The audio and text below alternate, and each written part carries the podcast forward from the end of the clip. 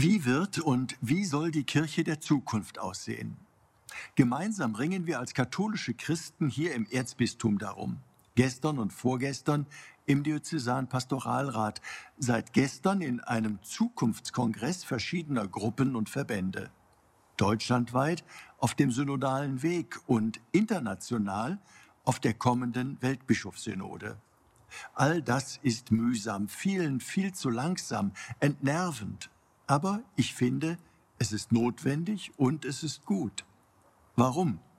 Es zeigt, dass es allen Beteiligten nicht egal ist, wie wir als katholische Christen heute leben und unseren Glauben gestalten wollen und sollen.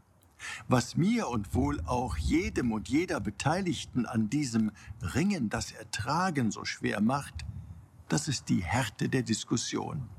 Ja, ich weiß, um das Reich Gottes muss gestritten werden, aber dabei bleiben wir doch Schwestern und Brüder. Wir bleiben doch Glieder an einem Leib, der Christus heißt. Wenn ich eine große Erfahrung aus meinen vielen Besuchen in den Flutgebieten und aus den vielen Gesprächen dort mitgebracht habe, dann ist es der unglaubliche Wert von Gemeinschaft. In der Not hat jeder jedem geholfen.